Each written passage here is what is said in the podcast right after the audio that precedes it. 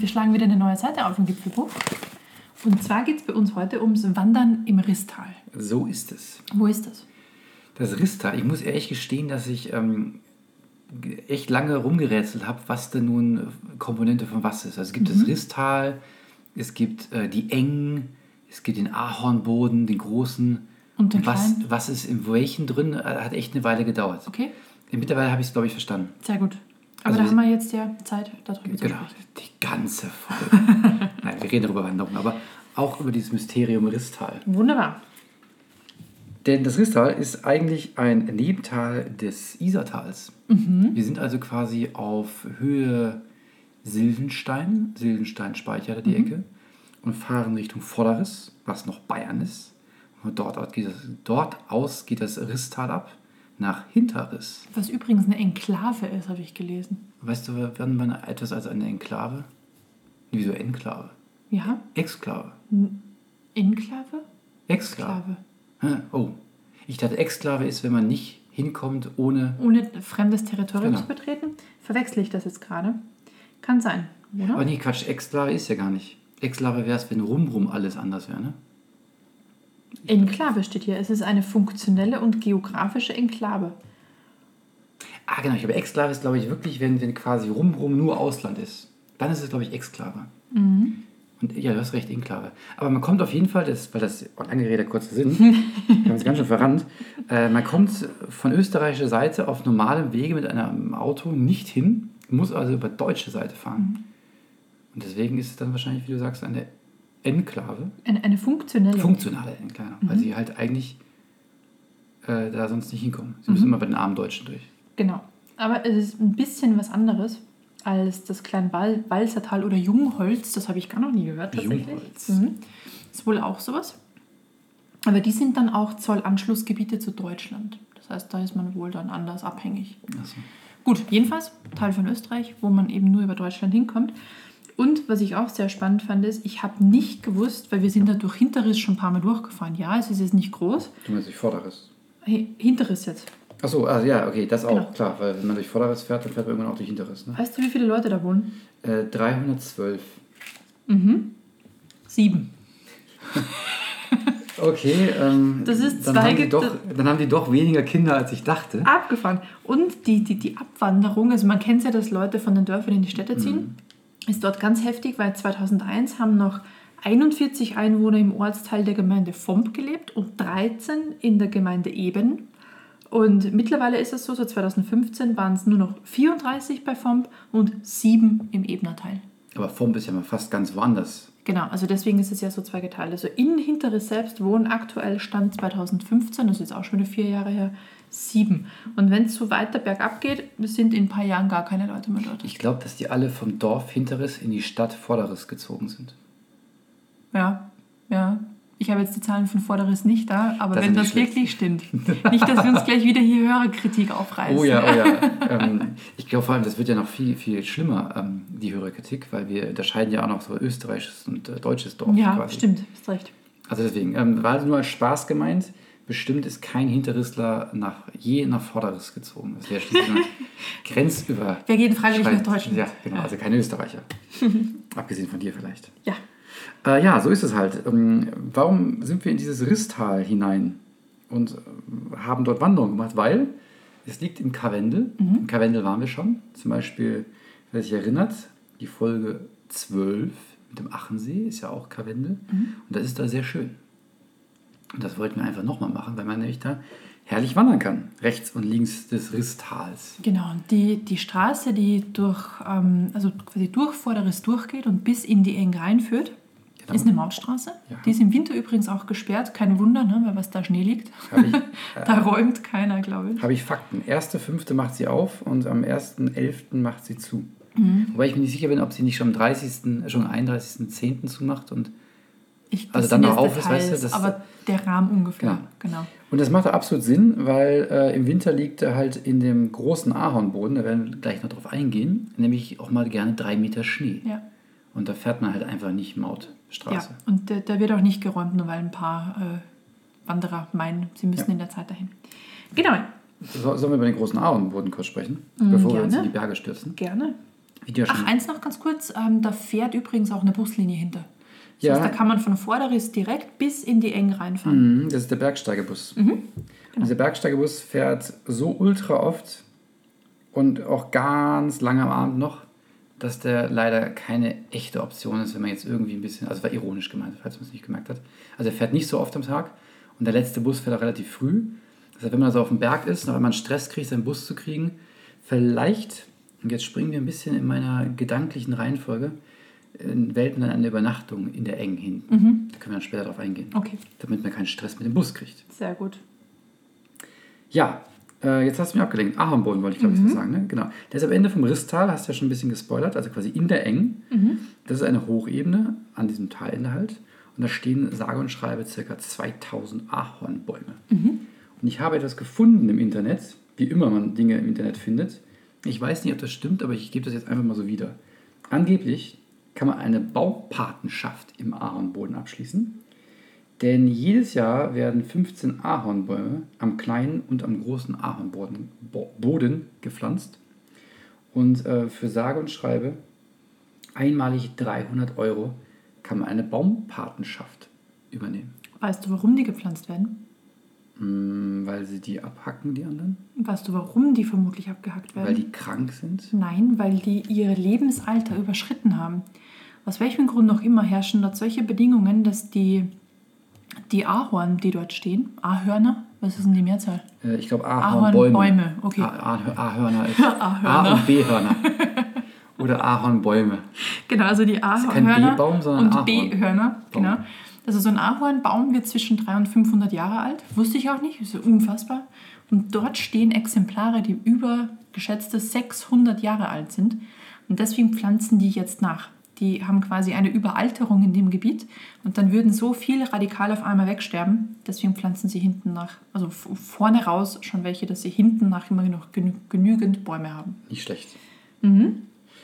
Das, ja, das wusste ich nicht. Du hast mich ja ganz schön aufs Glatteis geführt hier mit meiner Unwissenheit über äh, A- und B-Hörner.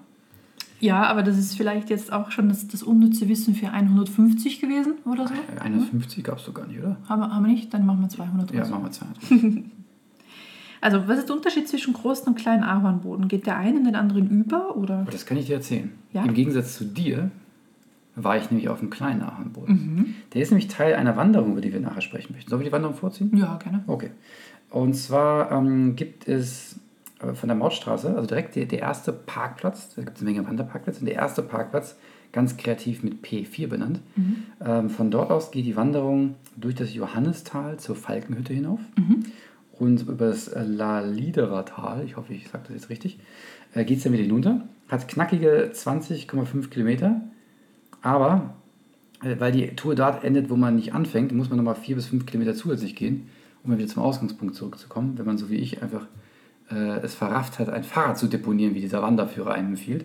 Was ich eine total Das, hirnrissige. das habe ich auch sehr oft gelesen. Von Alter wegen, Schwede. äh, da gehst du vier Stunden und wenn du mit dem Rad fährst, kannst du es auf eine Stunde 15 Minuten verkürzen. Naja, also weit ist es ja nicht. Ich habe ja eine Stunde oder so gebraucht, aber trotzdem war ich, das hätte ich echt nicht gebraucht. Wie auch immer, das ist ähm, in dem Buch äh, Münchner Hausberge aus dem Heiklein Verlag. Dauerwerbesendung. Dauerwerbesendung, genau. Die Tour 14. Und die hat da diese knackigen Kilometer, die ich gerade erwähnt habe. Die gehen echt in die Beine. Knapp äh, 900 Höhenmeter. Und ähm, ich habe die Anfang Juni gemacht oder Ende Juni, weiß ich gar nicht mehr. Anfang Juni. Anfang Juni. Stimmt. Ende Mai. Nee, nee, nee, das Anfang war andere. Juni. Nee, nee, nee. auf jeden Fall habe ich die, genau, Anfang Juni gemacht und ich hatte oben auf der Falkenhütte noch drei Meter Schnee. Das ist wahnsinnig. Ich glaube, das ist nicht Standard gewesen dieses Jahr. Es war ja Aber, generell mehr los auch. aber wirklich, äh, ich konnte teilweise Wege nicht gehen und auf dem Rückweg bin ich so schon, also äh, ich weiß nicht, das war glaube ich etwas grenzwertig. Jetzt denke ich mal Ende Juli Das hat was Feines. soll der Schnee weg sein, aber es hat auch noch nichts auf. Mhm. Die Falkenhütte nicht, nicht und, und alles andere auch nicht. Aber auf jeden Fall, lange Rede, kurzer Sinn, der kleine Ahornboden, Mhm. der ist äh, quasi so, wenn man das Johannistal durchschreitet, kurz vor Ende, ähm, also noch deutlich vor der Falkenhütte, da ist dieser kleine Ahornboden. Mhm. Und es ist super schön gelegen, hat so eine grüne Wiese, ich glaube gefühlt äh, zehn Ahornbäume oder vielleicht auch elf, also sehr überschaubar. Deswegen ist es vielleicht ganz gut, wenn man regelmäßig nachpflanzt. So einen kleinen Bach, der da durchgeht. Ah, schön. Und ähm, diese grüne Wiese die Berge, die dahinter, ich weiß gar nicht, 6, 7, 800 Meter hochgehen und den absolut blauen Himmel. Das war wirklich Postkartenmotiv. Der Wahnsinn. Der kleine Ahornboden. Der kleine Ahornboden. Kann ich nur empfehlen. Der wird wohl übrigens vom Johannesbach entwässert. Deswegen ist wahrscheinlich das Johannistal, was da runtergeht. Genau. Und der große Ahornboden wird durch den Rissbach. Deswegen wahrscheinlich das Risstal. Ja, also es- es- Alter, es- diese es- Zufälle heute. Ja, Wahnsinn, Das Wahnsinn. ist ja echt der Wahnsinn.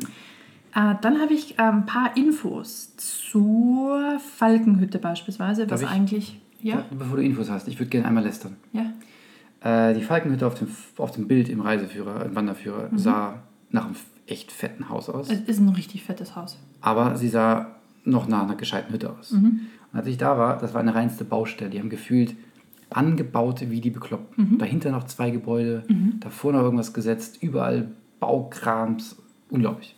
Sieht nicht mehr schön aus, zumindest im aktuellen Zustand. Da Stand Ende Juni. hättest du, wenn du ein, äh, eine ganz kurze Suche betrieben hättest im Internet, dann hättest du gesehen, dass die Falkenhütte seit 11. September 2017 ist übrigens ein sehr eigenartiges Datum, das man da wählt. Ne? Wahrscheinlich ist da irgendwie dann Winde, die Schnee reintreiben, Keine bekanntermaßen. Ahnung. Seitdem wird die jedenfalls saniert und wird noch ungefähr bis 2020 dauern. Ah, Und äh, kostet 6,4 Millionen das Ganze. Man kann Wow. spenden. Und wenn du spendest, kriegst du, je nachdem, wie viel du spendest, wenn du ab 100 Euro spendest, kriegst du ein knapp 8 cm Durchmesser. Ähm, was war's? Eine Tontafel. Tontafel. Eine kleine Tontafel, so eine Runde. Äh, wenn du 100 Euro spendest, wenn du 250 spendest, geht schon fast auf 10 cm und auf fast 12 cm Durchmesser, wenn du ab 500 Euro spendest, sodass du als Spender quasi in der Hütte dann namentlich erwähnt bist. Das ist so ein Dankeschön. Also man kann immer noch spenden. Das heißt, auf dem Weg da hoch pflanze ich erstmal kurz einen Baum. Oben äh, Richtig, Baumpatenschaft. mache ich äh, so einen Stein Mhm. und dann habe ich nachher noch eine Namenstafel. Ton, Ton, Tonplatte. Ton, Ton, Tonplatte. Genau. Da ist man ja pleite, wenn man oben ankommt. Vermutlich. Jedenfalls, das ist auch die Baustelle. Also die ähm, Hütte ist denkmalgeschützt und sie wollen sie für die nächsten Jahrzehnte wappnen. Deswegen gibt es eine Grundsanierung. Ja, aber ich, ich finde ja okay, dass sie die Hütte ähm, sanieren oder was auch immer machen. Aber dieser Anbau da hinten dran, ich kann echt nur hoffen, dass es für die Tempo, temporär für die Handwerker. Bauarbeiterunterkünfte, who knows. Wobei es war halt kein, einfach keiner da.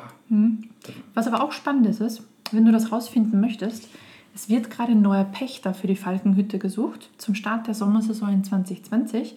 Und man kann sich noch bewerben bis 31. August 2019, kann man seine Bewerbung noch einreichen.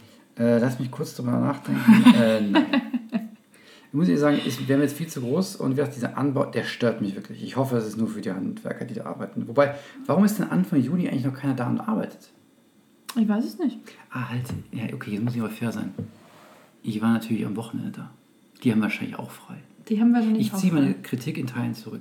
Also es gibt hier ein Modell online. Ich weiß nicht, wie die vorher genau aussah, weil ich habe nur das eine, das eine Haus gesehen, aber Nee, Ich, ich rede nicht vom Haus, ich rede vom Anbau. Lassen Sie lieber weitermachen, Gut. Da, bevor wir noch hier irgendwie böses Blut bei den äh, Fans der Falkenhütte streuen. Schaut es euch aber selber an, dann werdet ihr wissen, was ich meine. Sieht echt. genau. Aber nur ähm, zur Info ist halt noch zu, weil groß gebaut man wird. kann ja trotzdem vorbeigehen. Ja. Die Wanderung ist, ist richtig schön. Mhm. Also auch der Abstieg nachher über das La Lidera Tal, ein Traum. Wunderschön.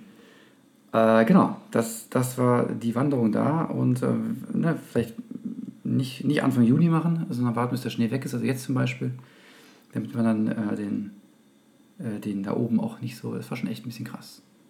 Weil äh, beim Abstieg bist du, hast du schon so unter den Schneeplatten, hast du schon das Rauschen der Schmelzwasserbäche gehört. Und wenn man also mit so einer Platte einbricht, ist halt auch nicht so cool. Genau.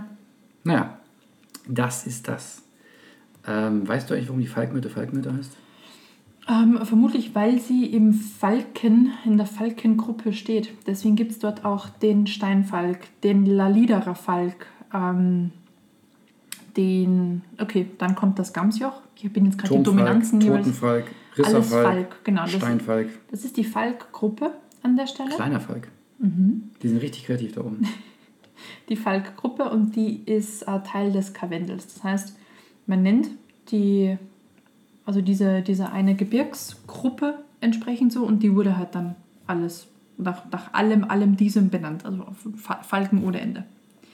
Genau, und der einfachste Berg an der Stelle ist der Steinfalk. Das ist nämlich der, der ohne gröbere Kletterei auskommt und bei allem anderen ist man schon bei Klettereinlagen mit dabei. Gut, das ist jetzt ähm, Stufe 2 bis 4, ne? aber bei einer 4er muss man sich auch schon entsprechend anhängen. Also das ist nahezu alles nur mit ähm, alpinem, alpiner Kletterausrüstung du willst, erreichbar. Willst du sagen, dass das die Gegend nicht nur toll für Wanderer ist, sondern, sondern auch, für, auch für Kletterer. Kletterer. Genau, und das sind aber dann auch, ähm, je nachdem, was man halt geht, dann gibt es auch relativ einfache Touren. Spannend ist aber auch, man sieht von ähm, da oben, weil es relativ hoch ist, also der niedrigste ist knapp unter 2000 Meter und sonst sind wir bei 2200, 2400 und so weiter. Da ähm, hat man natürlich schon richtig sensationellen Blick. Mhm. Also sehr, sehr beliebte Klettertouren in der Gegend und die Falkenhütte ist der perfekte Stützpunkt für Mehrtagestouren, beziehungsweise wenn man halt ein paar Mal unterschiedliche Klettertouren gehen möchte, dass man dort entsprechend immer sich wieder zum Basislager zurückzieht. Ja, also die Hütte selber ist schon echt ein Riesenklotz, aber halt, ähm, ich muss einfach mal warten, bis die wieder aufgemacht hat. Und dann mhm. schaut man mal in Ruhe, wie es da so ist. Genau. Würde ich vorschlagen. Aber sonst echt schöne Gegend da oben, kann ich nur empfehlen. Ähm, der La Liderer Falk ist übrigens der höchste Berg der Falkengruppe. Und dann geht es dann nicht ins, über das La Liderer Tal auch zurück zur Ausgangs, ähm, nicht ganz im Ausgang halt, ne, zur mhm. Mautstraße. Genau. Äh, ich habe ja schon gesagt, äh, P4 ähm, geht's los. Lustigerweise, ähm, B4 ist der erste Parkplatz, der nach der Mautstation ist. Und es geht bis P10 hoch, ganz am Ende. Und äh, weil man ja schon Maut bezahlt, sind die Parkplätze da kostenlos. Zur Info. Aber früh dort sein, weil je nachdem, wann man im Jahr dort unterwegs ist, können die echt rammelvoll sein. Das ist korrekt. Als ich da war, ähm, war nichts los. Da stand ein Campingbus und das war's. Mhm. Oh, Campingbus, gutes Stichwort. Das ist ja ein Naturschutzgebiet oder besser gesagt das Naturdenkmal Ahornboden. Mhm. Äh, unnützes Wissen für 100 seit 1972. Das ist übrigens der größte Naturpark Österreichs. Oh. Und weil das ein Naturpark ist, ist dort das Campen verboten. Obwohl sich diese ganzen Parkplätze, diese Wanderparkplätze natürlich super anbieten, da mit seinem Dachzelt oder Bus hinzustellen, wird es wohl offenbar strengstens kontrolliert ja. und auch direkt mit Strafen sanktioniert. Deswegen ähm, entweder einfach am Ende der, der Mautstraße, da gibt es so verschiedene Gasthöfe und Ferienwohnungen, dort einfach einkehren, wenn sie den schon aufhaben. Oder einfach alternativ äh, den Stellplatz am Silvenstein, den wir schon mal erwähnt haben. Oder am Walchensee gibt es auch einen. Genau, weil dort hat man ein paar Minuten genau, dann noch. Ist man 40 Minuten oder 30 Minuten, je nachdem, wie schnell man mhm. fährt, ist man dann auch bei der Mautstraße. Das ist dann vielleicht ein bisschen sicherer, als sich nachts von einem Parkranger äh, irgendwie aus dem Auto ähm, klingeln zu lassen. Bei den Parkplätzen in der Eng, bei den Gasthöfen, kann man vermutlich dann auch nicht stehen, oder? Weil privat. Nee, du darfst, du darfst nicht im Auto übernachten. Also in der ganzen Gegend dort nicht, okay, ja. verstehe. Generell ist ja eh mhm. Tirol, wo du eh nicht im Auto übernachten darfst. Mhm. Du darfst aber auch nicht frei stehen. Okay. Weil es halt ein Naturpark ist. Eieiei. Eieiei, genau. Ähm, ja, das ist halt einfach wichtig zu wissen, weil es lädt einfach dazu ein, mhm. da reinzufahren, Dachzelt aufmachen oder Dach hochklappen vom Campingbus, Womo. Aber ist halt einfach nicht erlaubt. Aber ich glaube, dass dieser, dieser Marco Polo, der da stand, als ich da morgens ankam, den 100 Prozent. Ach, der ist bestimmt um 5 Uhr morgens von München losgefahren. Wahrscheinlich. War auch ein Münchner Kennzeichen, wo weißt du das? ja, das, ist, ähm, das war die Wanderung. Aber natürlich können wir noch massig mehr machen. Wie zum Beispiel? Wie zum Beispiel ähm, die Lamsenjochhütte. Mhm. Und ich, ich habe das Bauchgefühl, dass wir über die schon mal gesprochen haben, aber ich glaube, wir haben sie nur erwähnt. Wir haben sie erwähnt, genau. Ich glaube, die Wanderung dorthin haben wir nicht beschrieben. Und wir waren auf, ähm, am Lamsenjoch noch nicht oben, weil als wir damals die Lamsenjoch-Hütte besucht haben, war es, glaube ich, Mitte, Ende Mai. Und da war noch so viel Schnee, dass es einfach komplett hirnrissig gewesen wäre, da noch hochzugehen. Genau, das ist nämlich das ist Tour 17 im gleichen Buch hier, ne? Äh, Münchner Hausberger, Heiklein Verlag. Und ähm, bevor wir jetzt da kurz auf die Tour eingehen, die, die geht ja nur bis zur Lamsenjoch-Hütte, mhm. so wie eben es nur bis zur Falkenhütte ging.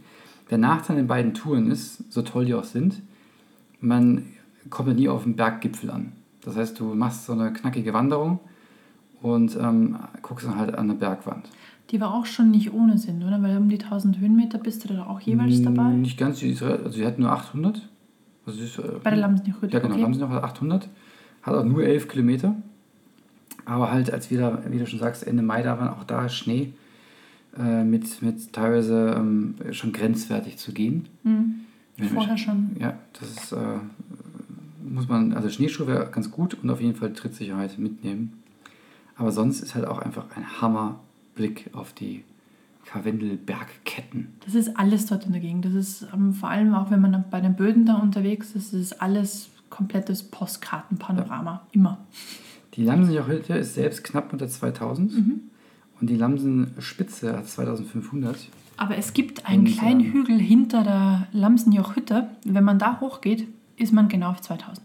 Genau, das heißt, man kann da die letzten 10 Meter, das psychologische Grenze quasi noch überschreiten und hat dann auch über 2000 äh, Meter erklommen quasi. So ist es. Ähm, auf jeden Fall äh, vorher prüfen, wann die aufmacht. Nämlich als wir da waren, Ende Mai, hat die die noch nicht auf. Und wir haben uns so sehr auf diesen, was war es denn irgendwie? Die haben irgendwas empfohlen, ne? Ich glaube, Knödelsuppe oder sowas, ganz berühmt. Mhm. Irgend, irgendwas ganz was Leckeres. Und das haben wir dann nicht bekommen, weil sie halt nicht auf hat. Ich glaube, Mitte Juni oder so macht die erst auf. Aber Ich im Buch steht, glaube ich, was anderes drin. Nee, Es hat nicht Mitte- zusammengepasst. Genau, Mitte Juni bis Mitte Oktober. Ah, doch, okay, gut. Ja. Und von da aus kann man die auch super auslügen. Das ist auch ein Riesenbau übrigens. Die Lamsenjochhütte.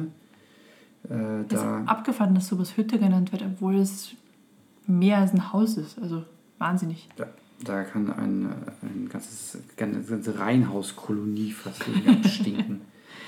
Naja, ähm, aber der Weg dahin ist auch ganz schön eigentlich. Da kommt man nämlich an dieser Corbinienkapelle zum Beispiel vorbei. Bei der Bimsalm, die hatte auf. Da kommt Die man, hatte auf, genau. Kann man ein schönes Radler trinken.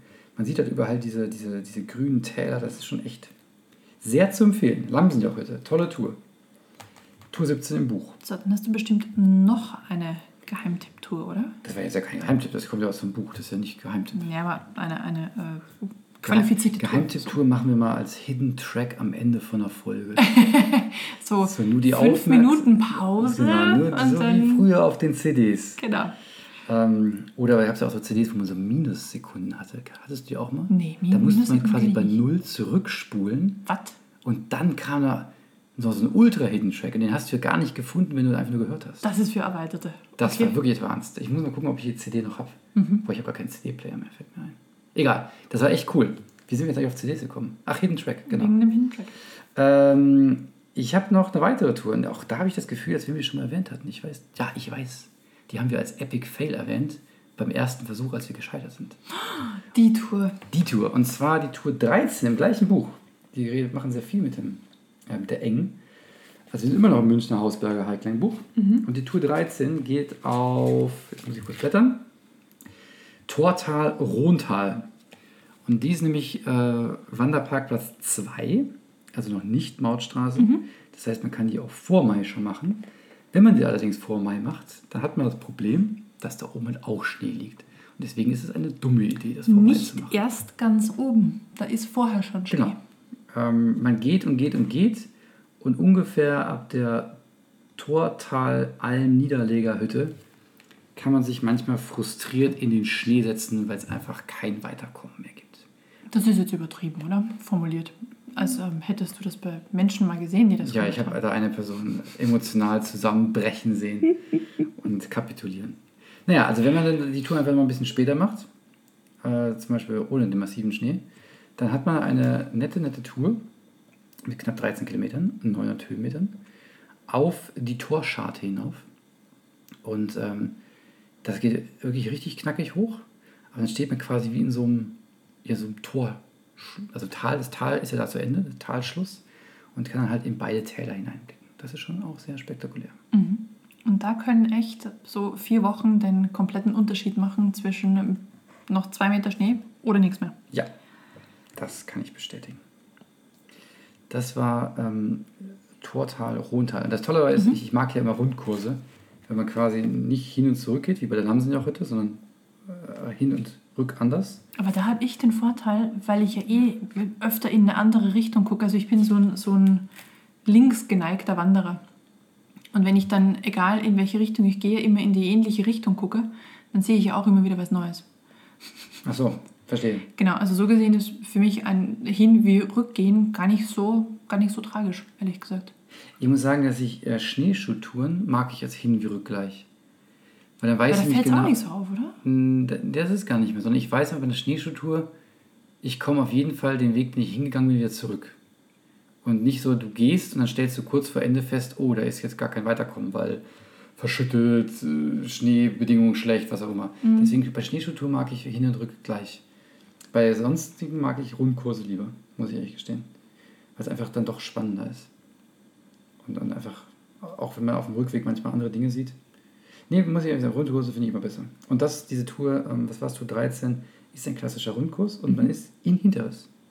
Man startet quasi in P, am P2 ne, und kommt in Hinteres an. Wenn man sich also diese sieben Bewohner Hinteres. Die es damals noch waren. Wer weiß, Ja. wie viel heute da wohnen. Oder einfach kurzerhand ins Infozentrum Alpenpark Karwendel im Hinteres. Das gibt es da nämlich. Dann hat man da die Gelegenheit. Kann man auch zum Gasthof zur Post einkehren. Und ähm, auch nächtigen theoretisch. Genau, also es ist ja nicht so, dass die nichts hätten. Ja? Die haben sogar ein, ähm, was hast du gerade gesagt, Naturparkhaus?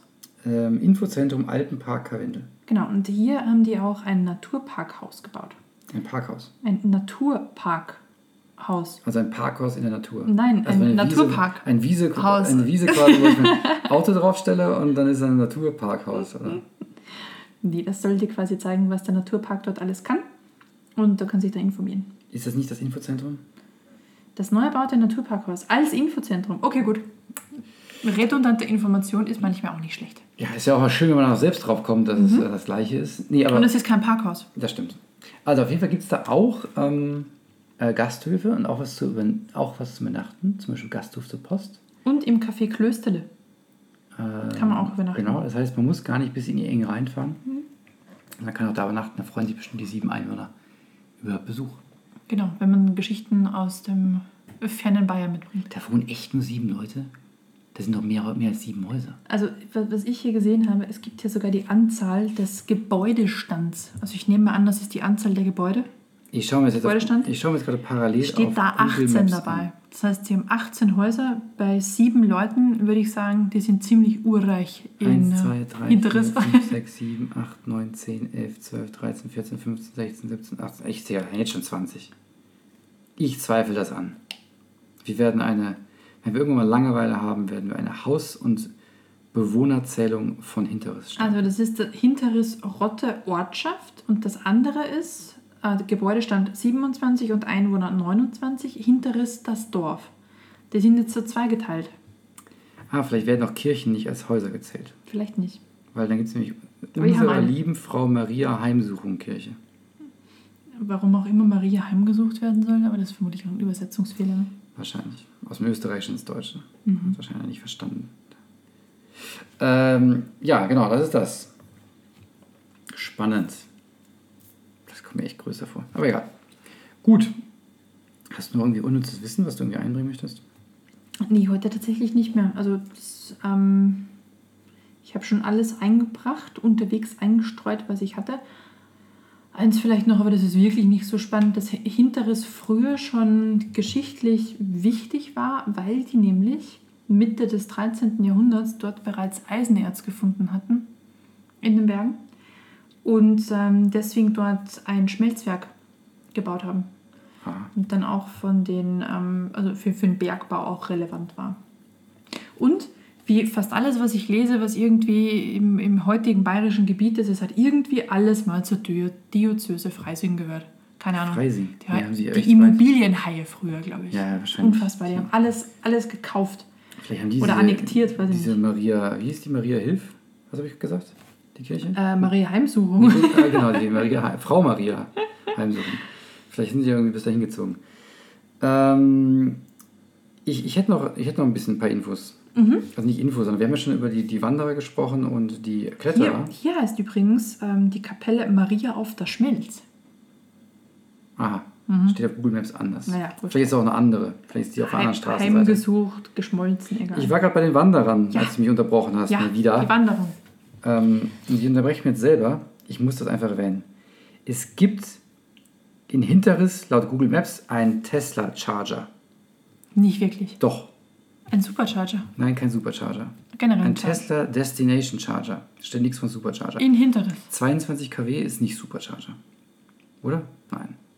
Supercharger hat mehr, oder? Ich habe ehrlich gesagt überhaupt keine Ahnung. Aber das ist echt Das ist wahrscheinlich das ist Steckdose. wichtiges Wissen. Wenn Ja. der Wanderer, der heute mit dem Tesla unterwegs ist, Digga, sonst kommt er nicht mehr weg. ja, stell dir vor, muss auf den Bus nächsten Tag warten. Genau. Ich war aber eigentlich bei den Wanderern. Mhm. Ähm, und neben den Wanderern und den Kletterern gibt es natürlich noch die Mountainbiker. Also eine beliebte, also äh, Risstal, eine beliebte Mountainbike-Gegend. Mhm. Ich kann das aber echt nur ähm, ähm, sehr, sehr fitten Mountainbikern empfehlen. Der Typ, der sich hinter mir hochgequält hat, der sah fit aus und war trotzdem fast am Kollabieren, weil es wirklich steil hochgeht. Da könnte ich jetzt einstreuen, es kommt ja darauf an, mit welchem Gefährt man unterwegs Ich lasse jetzt einfach mal die, die, die batteriebetriebenen Mountainbikes weg. äh, von denen rede ich nicht. Meine, ich meine äh, Strampeln, ganz mit eigener Kraft. Das ist eine. Das zweite ist, ähm, wann fährt man denn am besten dahin? Wir haben ja schon gesagt, im, im Winter kann man da auch gut Schneeschuhwanderung machen. Ähm, sobald dann halt die Mautstraße aufmacht, auch bis zu einer gewissen Höhe mit Schnee in die Berge rein. Und wenn man sich der Masse anschließen möchte, dann fährt man im Herbst ins, in die Eng, um nämlich die ganzen Ahornbäume in ihrer bunten Blätterfarbe zu sehen. Ah, ja, das kann ich mir vorstellen, dass das schön ist dort. Ja. Stimmt. Das ist äh, dann wohl quasi das Highlight. Aber dann dementsprechend auch echt turbovoll. Also was in Japan dann die Kirschblütenzeit ist, ist in, in der Eng dann der Ahornherbst. Nur zu einer anderen Jahreszeit. ne? Ahornherbst. Genau. Ich nehme an, dass die Kirschblüte wahrscheinlich nicht im Im Herbst. Frühjahr, genau. Genau, das kann man so sagen. Abschließend möchte ich noch ähm, ein bisschen Werbung machen. Also nicht, dass wir dafür bezahlt werden, aber ich möchte mich einfach, ähm, ich möchte auf eine Webseite verweisen. Und zwar gibt es einen Typen, der hat eine Webseite gemacht. Dieser Typ, ähm, das, den Namen habe ich jetzt äh, vergessen, ist auch irrelevant. Der hat die Webseite ahornboden.com. Und der lächelt da so nett in die Kamera rein und erzählt wirklich quasi alles, was man über den Ahornboden äh, noch nicht wusste, wissen möchte und vielleicht auch niemals wissen wollte, aber ist auch völlig wurscht. Das ist sehr detailliert äh, mit Wanderungen und äh, Winter wie Sommer und Fotos und sogar Videos und ein bisschen Historie und so weiter. Kann man echt nur empfehlen, ahornboden.com. Wenn man sich da mal aufhalten möchte, vielleicht ein bisschen länger oder so, dann einfach mal auf diese Webseite schauen. Ich kenne die Personen überhaupt nicht, ähm, aber das macht einen, einen recht informativen Eindruck auf die Seite. Das wollte ich noch loswerden. Wunderbar. Wunderbar. Vielen Dank, unbekannter Mensch, für deine Webseite. Wahrscheinlich können wir jetzt irgendwo googeln, wie er heißt, aber habe ich jetzt vergessen. Dann sind wir durch mit dem Risstal. Würde ich sagen. Also Genau. natürlich nur auch wir haben natürlich nur einen Teil davon äh, berührt, aber als Inspiration. Da kann man natürlich noch viel, viel mehr machen. Genau. Somit bleibt es dann euch übrig, was ihr daraus macht. Danke fürs Zuhören. Und bis zum nächsten Mal. Tschüss. Tschüss.